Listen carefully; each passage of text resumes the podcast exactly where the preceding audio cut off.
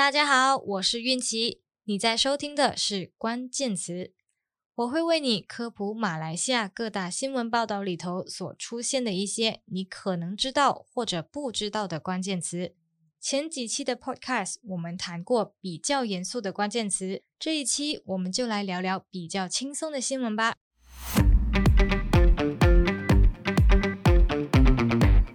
如果你有在听流行音乐，那你可能知道，几个礼拜前，英国乐坛天后 Adele 发了一张新专辑，在发行了短短几个小时之后，就登上了排行榜第一。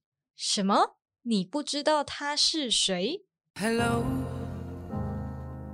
it's me。没错，就是这位经常 Hello 打招呼的他。在他发了专辑之后，其实还发生了一件不大不小的事情，那就是在 Adele 的要求之下，音乐串流平台 Spotify 终于取消了所有专辑页面预设的随机播放按钮。也就是说，歌迷可以按照歌手设定的顺序来播放整个专辑的所有歌曲。老实说，如果你是一个不买实体专辑，又或者你听歌的主要平台是像 Apple Music、Spotify、YouTube Music 这一类的音乐串流平台，那你可能会跟小助理一样，对取消专辑页面预设的随机播放按钮没什么特别的感觉。但是你都没有觉得很奇怪吗？十九岁就获得格莱美最佳新人奖。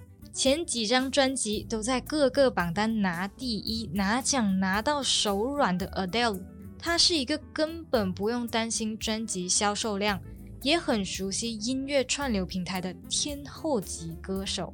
为什么？为什么他还要在意 Spotify 专辑页面的预设有没有随机播放这件事嘞？小助理不是音乐人。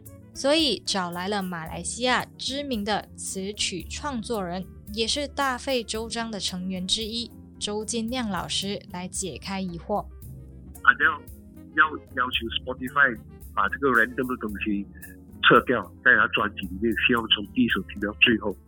其实他是站在一个音乐人的身上来看待这件事情，因为我们做音乐，呃，可能在七十年代或者更早。大家不会多么的注意这个一个叫做概念专辑，哦，大家都是把好歌放上去就好了。那么直到有一个很重要的一个啊乐团叫做 Beatles，哦，他们也是他们做一张专辑，Sam Pepper's Lonely Hearts Club Band 这一张，是 Paul McCartney 跟他的制作提出这个所谓的概念专辑。这个专辑之后呢，就很多人对概念专辑开始有了一个。想法，尤其是音乐人，尤其是创作歌手，啊，我们很想写一写这个期间我对整个社会发展的过程的一些现象，或者是我对生命中这一段岁月的感情的起落，要通过我的音乐来表达出来。那么他们就会从概念专辑这边下手，然后一首一首的铺陈下来，要交代的音乐，要交代的文字，就歌词内容，他们再一首一首带出来，让你慢慢的听。像进入一个红的一个一个氛围里面去感受它的东西，啊，这是一件非常非常有趣的事情。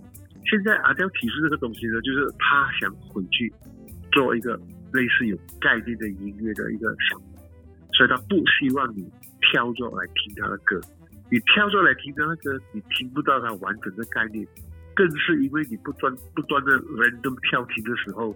破坏了整个里面的画面，变成碎片。他不想这样。虽然定下专辑的歌曲顺序没有一定的标准，但一张专辑从收录歌曲到录制发行，整个过程很长，牵涉的人也比我们想象中的还要多。一般上我们都是啊，别人在做所谓的概念专辑，他们有完整的想法，其实我们是没有的。所以我们就很简单。大家写歌咯，来，我们呃决定十二月十五号截止，能够收到多少首歌，我们大家坐下来听。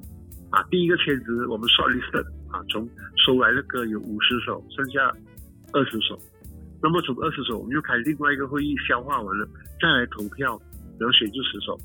那么参与这个会议的人呢，有 A&R 就是唱片唱片部的人啊，有呃企划宣传啦，有制作人啦，有歌手啦，或者有经理人啊、经纪人，大家坐下来，所以角度太不一致了。然后唱片公司很简单，我要赚钱的；音乐很简单，我想唱我想唱的东西；制作人也很简单，我想制作一张能够代表我的制作能力的歌。那么企划宣传更厉害，我看这个有没有宣传的点而已。所以大家站在不同的角度来去做这件工作。